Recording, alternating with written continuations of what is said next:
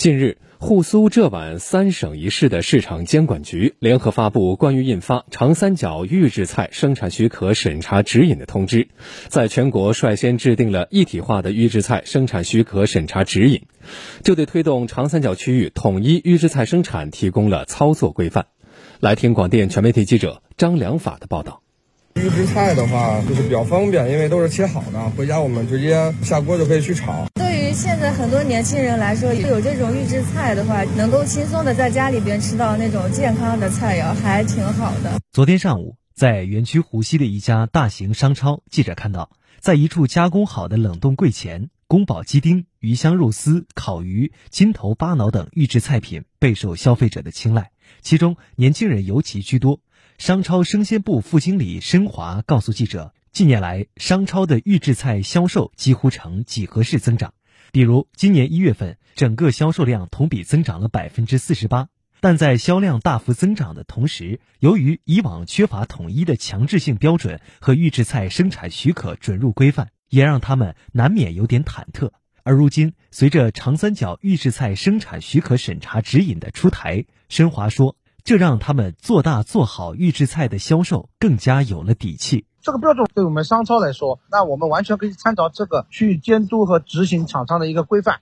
然后对于消费者来说啊，做购买预制菜类的商品越来越放心，这个是好事儿。据相关资料统计，上海、江苏、浙江、安徽的预制菜产业发展水平均在全国前列，长三角地区已经形成规模性预制菜发展市场和产业优势。预制菜作为新生事物，由于质量参差不齐、行业标准缺失，也引发了不少消费纠纷。此次发布的长三角预制菜生产许可审查指引，明确了预制菜的定义、产品类别、生产条件等，对冷藏即食菜肴、冷藏即食蔬果类、其他非即食冷藏预制菜类产品，明确了技术审查要点。对于冷藏即食菜肴，在包装间环境温度、操作时间等方面都做了明确规定。江苏省市场监管局食品生产安全监管处处长宋传荣：